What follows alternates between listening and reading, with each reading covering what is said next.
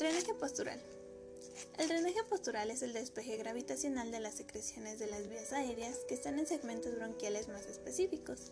Se lleva a cabo mediante la adopción de una o más de 10 posiciones corporales diferentes, cada una de las cuales se drena una sección específica del árbol tranqueobronquial, es decir, los campos pulmonares superior, medio o inferior, hacia la luz de la tráquea. Las secreciones se eliminan de la tráquea mediante la tos o la aspiración. El material y equipo que se usará en esta práctica son almohadas, aquí pueden ser de 1 a 4, cama de hospital que pueda colocarse en posición tren de Lemberg, pañuelos desechables, bolsa de papel, vaso con agua y un frasco limpio. Existen diversas posiciones para drenaje postural. Por ejemplo, en bronquios apicales anteriores de los lóbulos superiores derecho e izquierdo, haga que el paciente se siente en una silla con la espalda apoyada contra una almohada. En el caso de bronquios apicales posteriores de los lóbulos superiores izquierdo y derecho, el paciente se sentará en una silla que se incline hacia adelante con una almohada o una mesa.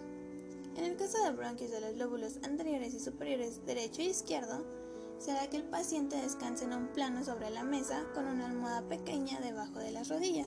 Cuando se habla de bronquio del lóbulo de la língula superior izquierda, el paciente debe descansar sobre el lado derecho con el brazo encima de la cabeza en posición Trendelenburg, con los pies en la cama elevados a 30 centímetros. Se pondrá una almohada detrás de la espalda y se girará un cuarto sobre la almohada. En el caso del bronquio del lóbulo medio derecho, el paciente necesita descansar sobre el lado izquierdo, con los pies elevados a 30 centímetros de la cama. Se pondrá una almohada detrás de la espalda y se dará un giro de un cuarto sobre la almohada. En el caso de bronquios de los lóbulos anteriores inferior, izquierdo y derecho, el paciente requiere descansar sobre la espalda en posición Trendelenburg con los pies de la cama elevados de 45 a 50 centímetros. Aquí será que el paciente doble las rodillas sobre una almohada. Continuando así con el bronquio lateral del lóbulo inferior derecho. El paciente necesita reposar sobre el lado izquierdo en posición Trendelenburg con los pies de la cama elevados de 45 a 50 centímetros. En el caso de bronquio lateral del lóbulo inferior izquierdo, el paciente debe descansar sobre el lado derecho en posición de Trendelenburg con los pies de la cama elevados de 45 a 50 centímetros. En el caso de bronquios superiores de los lóbulos inferiores derecho e izquierdo, el paciente necesita reposar el plano sobre el vientre con una almohada por debajo. En el caso de bronquios basales posteriores izquierdo y derecho, el paciente necesita descansar sobre el vientre en posición Trendelenburg con los pies de la cama elevados de 45 a 50 centímetros. Es indispensable conocer que existen precauciones, es decir, en algunos pacientes sometidos a drenaje postural, puede inducirse el broncoespasmo. Su causa reside en la movilización de secreciones hacia las vías aéreas centrales, lo que incrementa el esfuerzo respiratorio. Para contrarrestar el riesgo a broncoespasmo, la enfermera puede pedir al médico que se prescriba al paciente terapia de broncodilatadores, micronebulizaciones o ambos, 20 minutos antes del drenaje postural. Continuando así con la tecnología para el drenaje postural, donde siempre será importante el lavado de manos. Se deberán seleccionar las áreas congestionadas que deben drenarse con base en la valoración de todos los campos pulmonares, así como de la información clínica y de las alteraciones detectadas en las radiografías. Se colocará al paciente en posición adecuada para drenar las áreas congestionadas. Se ayudará a asumir la posición si es necesario y se le enseñará la postura correcta y la colocación de los brazos y piernas, así como nosotros ubicaremos las almohadas para apoyo y comodidad. Será que el paciente mantenga la postura. Después del drenaje en la primera postura, haga que el paciente se siente y tosa. Guarde todas las secreciones expectoradas en un frasco transparente. Si el paciente no puede toser, hay que realizar una aspiración. Se debe hacer que el paciente tome un pequeño descanso si es necesario y aquí ofrecer agua, pero esto debe ser en sorbos. Se deberá repetir los pasos hasta que se hayan drenado todas las áreas congestionadas. Y si no es así, repetirlo. Posterior a esto repetiremos la valoración en todos los campos pulmonares y será el registro de enfermería. Aspiración de secreciones. Es el procedimiento mediante el cual se extraen secreciones del árbol traqueobranquial a través de una sonda que se introduce en la cavidad buconasofaringea, conectada a un dispositivo de succión. Los objetivos de esta práctica son disminuir el esfuerzo respiratorio, favorecer la oxigenación, asegurar una vía permeable, liberar la vía aérea en pacientes enfermos de gravedad así como favorecer la perfusión tisular. El material equipo que usaremos en esta práctica es aspirador empotrado o portátil con frasco de aspiración, conector delgado, sondas de aspiración de 12 a 14, sondas pediátricas o de alimentación de 8 a 10, solución fisiológica o agua bidestilada, dos flaneras con solución estéril, guantes estériles y desechables, casas estériles, anteojos de protección, cubrebocas, así como un estetoscopio. Es muy importante tener especial cuidado de no lesionar las mucosas, ya sea nasal u oral, así como vigilar que el paciente no presente respuestas vagales por una estimulación en la musculatura lisa. Las indicaciones para realizar esta práctica son insuficiencia respiratoria, donde puede existir polipnea, aleteo nasal, tiro intercostal, retracción sifoidea, hipoxia perinatal, hipoperfusión, cianosis, así como desaturación. En procesos infecciosos de la vía aérea, como lo puede ser bronquitis o neumonía. Se deberán escultar los campos pulmonares y observar si presentan las siguientes condiciones: rudeza respiratoria, estertores, crepitaciones, sibilancias, cúmulo de secreciones, disnea o ausencia del reflejo de oxígeno, así como será en prematurez o en edema pulmonar, así como en aspiración de meconio y en enfermedad cardiovascular. Para la aspiración de secreciones, se deberán seguir los siguientes pasos. Valorar y registrar los signos vitales, auscultar los campos pulmonares y evaluar la saturación de oxígeno, preparar el material y equipo, verificar la succión del aspirador y regular la fuerza de la succión. Lavado de manos, explicar el procedimiento al paciente. Colocar al paciente en posición con la cabeza girada hacia un lado. Colocar cubrebocas y anteojos. Colocar agua estéril en ambas planeras. Cortar el extremo de las envolturas de las ondas, de los guantes y de las gasas con fin de no perder su esterilidad. Colocarse doble guante en la mano dominante. Conectar la sonda al aspirador en específico al tubo de aspiración con el conector delgado. Realizar la medición de la sonda y marcarla. Lubricar la sonda con suero fisiológico o agua bidestilada y asegurarse de que la succión sea la adecuada. Primero se aspira la cavidad nasofaringea, se introduce la sonda ocluida y se libera la sonda con movimientos rotativos y se va a retirar en un periodo de 5 a 10 segundos. En este momento se va a favorecer al que el paciente se recupere y se valore la necesidad de administrar oxígeno suplementario. Posteriormente, permeabilizaremos la sonda con suero fisiológico o agua bidestilada. Repetiremos el procedimiento cuantas veces sea necesario, se envolverá la sonda en el mismo guante y se desechará. Para la cavidad orofaringea, con su guante estéril, toma la nueva sonda y se realiza la medición y la marcación. Se lubrica la sonda con suero fisiológico o agua bidestilada. Se introduce la sonda ocluida a la orofaringe, así como después liberaremos la sonda con un movimiento rotativo en un periodo de 5 a 10 segundos. Favorecer a que el paciente se recupere y evaluar la necesidad de administrar oxígeno suplementario se permeabiliza la sonda con suelo fisiológico o agua bidestilada y se repite el procedimiento cuantas veces sea necesario. Posteriormente se desecha la sonda y se enjuaga el tubo de aspiración con solución desinfectante. Se cubre el conector delgado y se cierra el aparato de succión.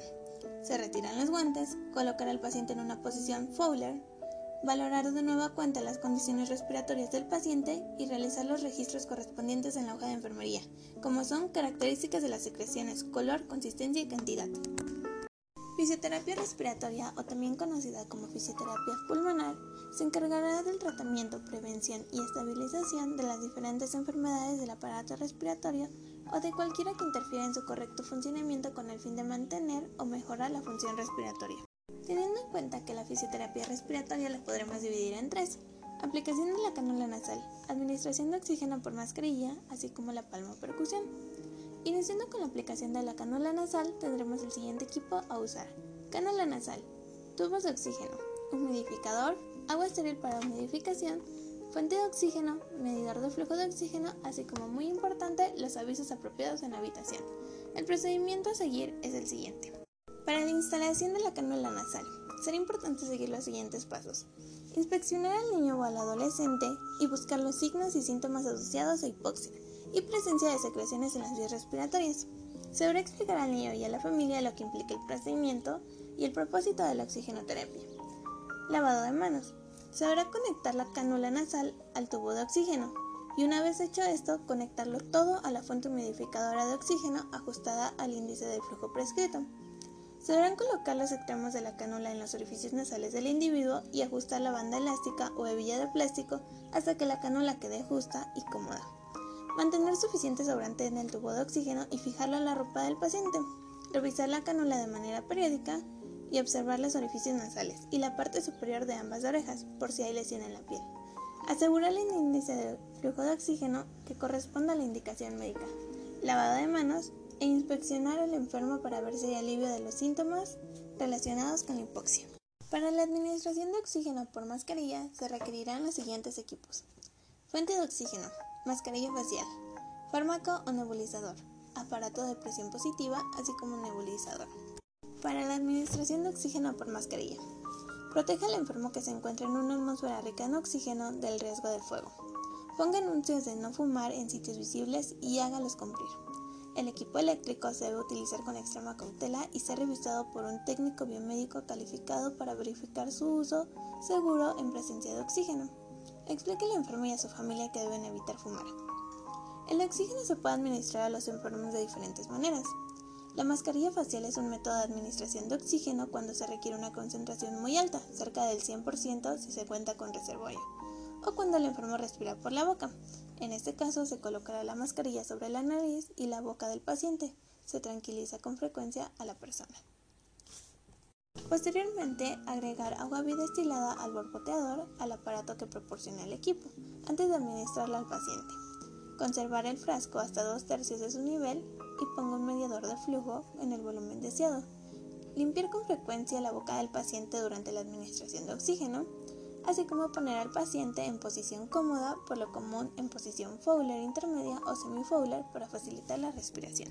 Por último tendremos la palmopercusión, donde se entiende que la percusión es el palmoteo suave de la piel con las manos ahuecadas.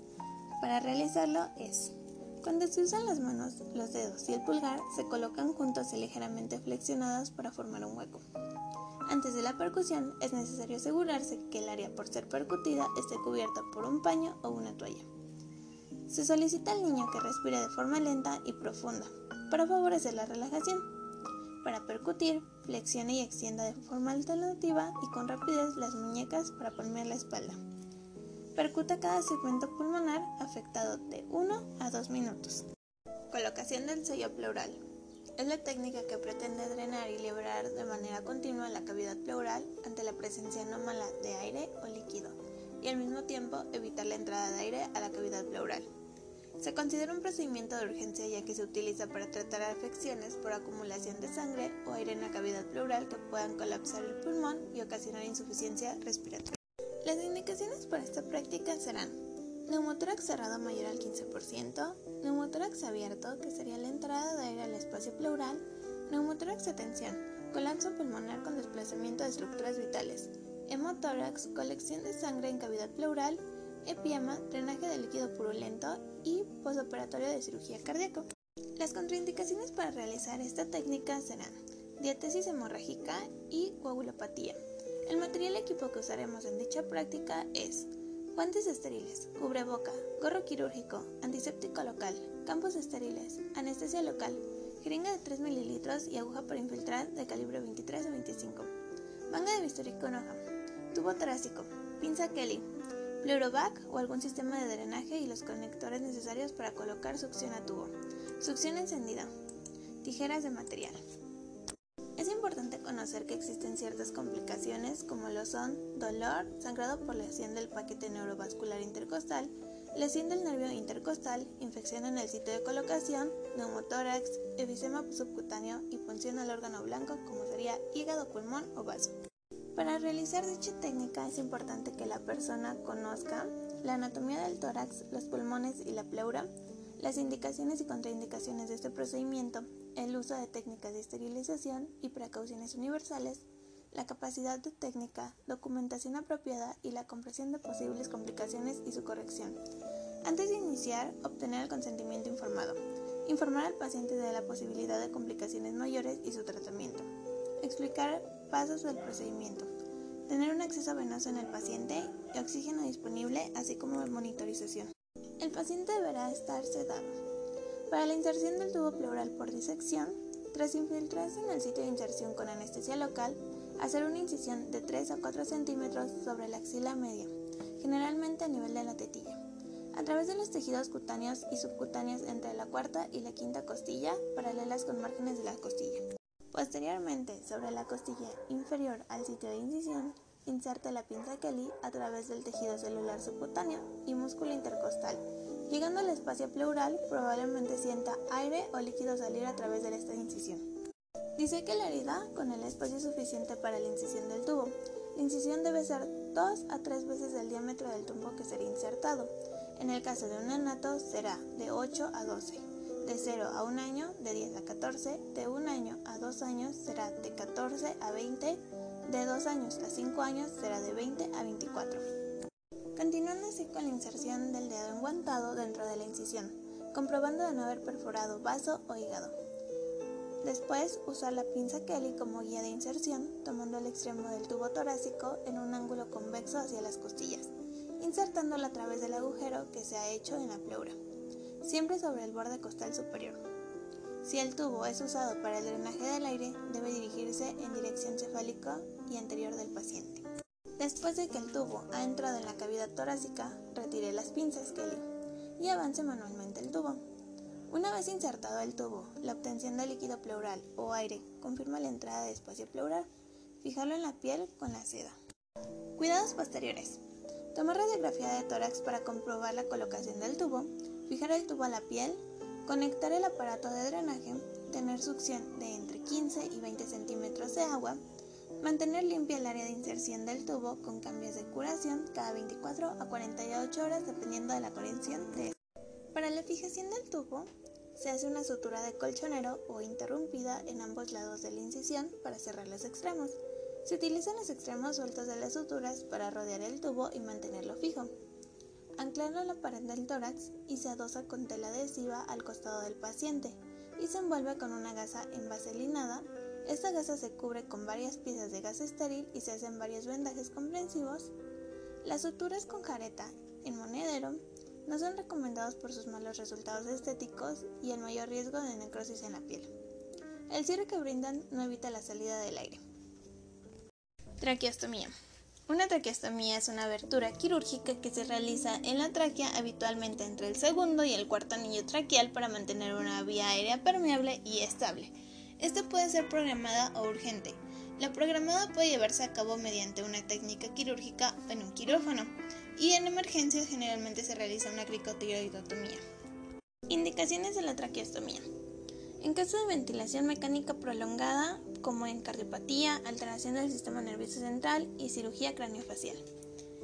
Obstrucción grave de la vía aérea. En caso de parálisis de las cuerdas vocales, estenosis subglótica congénita o secundaria intubación, malformaciones congénitas laríngeas, quemaduras, traumatismos graves faciales, laringomalacia intensa y malformaciones craneoencefálicas.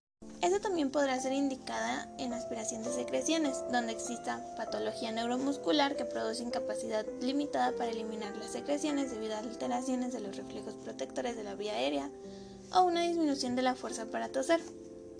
La cánula de traqueostomía es un tubo con forma especial que mantiene abierto el estoma traqueal.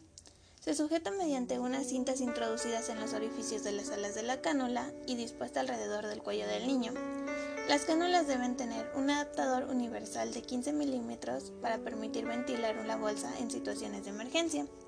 Existen diversos tipos de cánulas, como son, según el material, pueden ser de plástico o de silicona o de metal.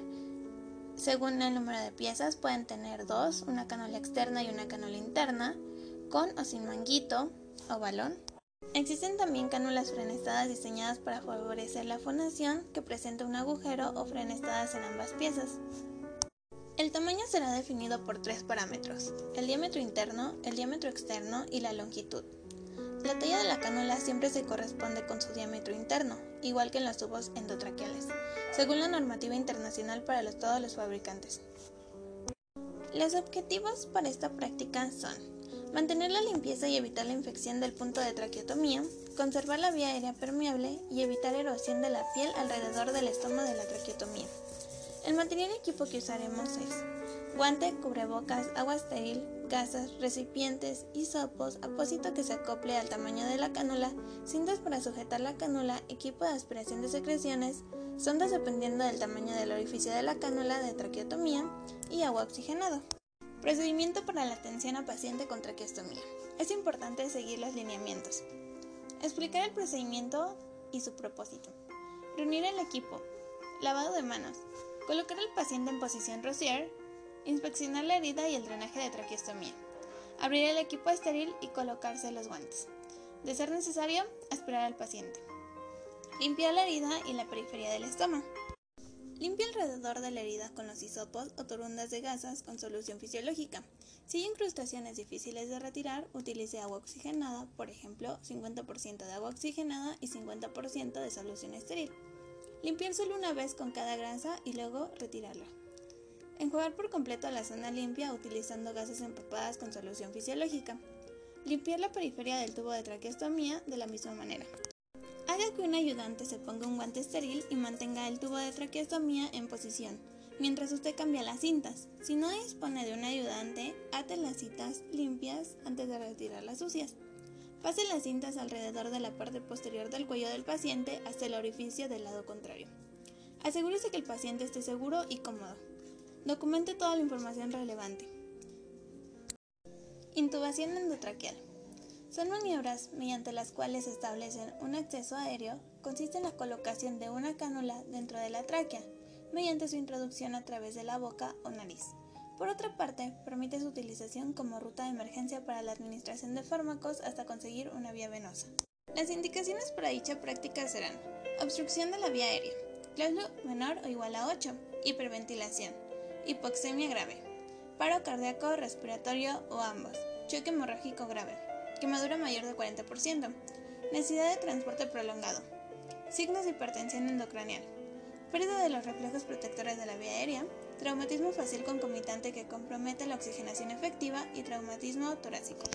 El objetivo de esta práctica será mantener la vía aérea permeable estableciendo un acceso seguro de comunicación y entrada de aire externo hasta la tráquea, a fin de facilitar la ventilación mecánica, así como para aspirar secreciones y en algunos casos ministrar fármacos utilizados en la reanimación cardiopulmonar. Para la atención durante la intubación endotraqueal será importante el lavado de manos, seleccionar la cánula endotraqueal de acuerdo con la edad, peso o ambos, preparar el laringoscopio y hoja adecuada, probar el aspirador y fuente de oxígeno, probar el ambú, seleccionar la mascarilla de acuerdo con el tamaño y peso del paciente, seleccionar de antemano la sonda y el material necesario para aspirar al paciente, administrar el fármaco de intubación prescrita por el médico si es necesario, colocar al paciente en posición de cúbito dorsal con hiperextensión de la cabeza, oxigenar al paciente con el ambú y la mascarilla. Después de mantener la fuente de oxígeno cerca de la nariz del enfermo durante la intubación, limitar el procedimiento a 20 segundos. Recuerde que este lo tiene que realizar el personal calificado. Pasos para la intubación. Colocar al paciente en posición de cúbito dorsal con hiperextensión de la cabeza. Desplace el laringoscopio sobre el lado derecho de la lengua, empujándola hacia el lado izquierdo de la boca, y avance con la hoja hasta que la punta quede justo debajo de la base de la lengua. Levante la hoja de manera ligera. Eleve la hoja por completo, no solo la punta. Busque las puntas de referencia. Las cuerdas vocales deberán aparecer como líneas verticales en cada uno de los lados de la glotis como una V. Si es necesario, aspira para obtener mejor visualización. Inserta el tubo por el lado derecho de la boca como parte curva del tubo, yaciendo en el plano horizontal. Si las cuerdas vocales están cerradas, espera que se abran. Inserte la punta del tubo endotraqueal hasta que la guía de las cuerdas vocales esté a nivel de las cuerdas. Sostenga con firmeza el tubo contra el paladar del paciente mientras retira el laringoscopio. Confirme la posición del tubo endotraqueal. Ayude a fijar la cánula endotraqueal de acuerdo con el método de la institución. Ponga cómodo al paciente y retire el equipo y material. Haga anotaciones necesarias en la hoja de registros de enfermería. Sujeción de la cánula endotraqueal con tela adhesiva.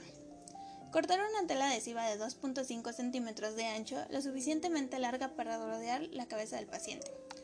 Cubrir el lado adhesivo de la tira con un trozo más corto de tela hipoalergénica, dejando un mínimo de 8 centímetros descubierto en cada lado. Cortar por la mitad los extremos de la tela adhesiva no cubierta. Colocar la tira de la tela adhesiva alrededor de la cabeza del paciente por debajo de las orejas. Asegurarse de que la tela hipoalergénica quede en contacto con la piel. servirse de los extremos cortados de tela adhesiva para fijar el tubo. Se pueden colocar parches o gases sobre las mejillas para proteger la piel. Aspiración de secreciones con un sistema cerrado. Es un procedimiento mediante el cual se introduce un catéter cubierto por un manguito de plástico flexible a la vía aérea traqueal artificial. Esto para retirar las secreciones suprimiendo la necesidad de desconectar al paciente del ventilador mecánico para efectuar la aspiración. Los objetivos de esta práctica son mantener la permeabilidad de las vías aéreas para promover un óptimo intercambio de oxígeno y dióxido de carbono, estimular el reflejo de oxígeno, facilitar la eliminación de secreciones, así como prevenir neumonía causada por la acumulación de secreciones. Las indicaciones para esta práctica es en pacientes con ventilación mecánica a través de un tubo endotraqueal. Las contraindicaciones para esta práctica son hipoxemia refractaria, hipertensión arterial sistémica severa, arritmias cardíacas por hipoxia, así como hipertensión intracraniana.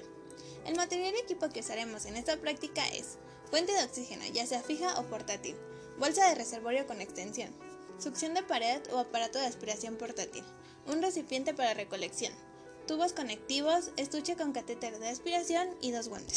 Usaremos también solución estéril o fisiológica estéril, jeringa de 20 centímetros con solución salina, una toalla y un estetoscopio. Para este procedimiento se preparará el paciente, le vamos a explicar el procedimiento y se le va a pedir su participación para un mejor resultado. Esto disminuye la angustia al paciente y reduce los riesgos. Explicar la importancia de que el paciente tosa durante el procedimiento para remover las secreciones, en caso de que esté consciente el paciente. Reunir el material y el equipo en la unidad del paciente. Valorar la placa de rayos X del tórax. Auscultar los campos pulmonares del paciente Proporcionar pneumopercusión al paciente. Ayudar al paciente a adoptar una posición cómoda en semifowler o fowler. Colocar una toalla protectora cruzada sobre el tórax del paciente. Verificar que la fijación de la cánula endotraqueal del paciente se asegura. Lavado de manos. Colocación de guantes. Retirar el sistema de aspiración cerrado de su envoltura. Conectar el tubo en T a la conexión del equipo del ventilador. Conectar la conexión del tubo endotraqueal y conectar la entrada de la aspiración a la pared. Presionar la válvula de control y establecer la aspiración a nivel adecuado, empezando entre 80 y 100 milímetros de mercurio, y liberar la válvula de Fijar el tubo en T con la mano no dominante e introducir el catéter unos 10 a 12 centímetros para limpiar la vía aérea del paciente. Al hacer esto, se colapsa el manguito de plástico. Presiona la válvula de control para activar la aspiración. Mantener la válvula presionada, aspirar y retirar suavemente el catéter y repetir la operación cuanto sea necesario. Instilar de 5 a 7 mililitros de solución de cloruro de sodio al 9% dentro del manguito y lavar presionando la válvula de aspiración dentro de la entrada u orificio de irrigación. En el momento en que se vea la franja indicadora, repite la maniobra hasta que el catéter esté limpio.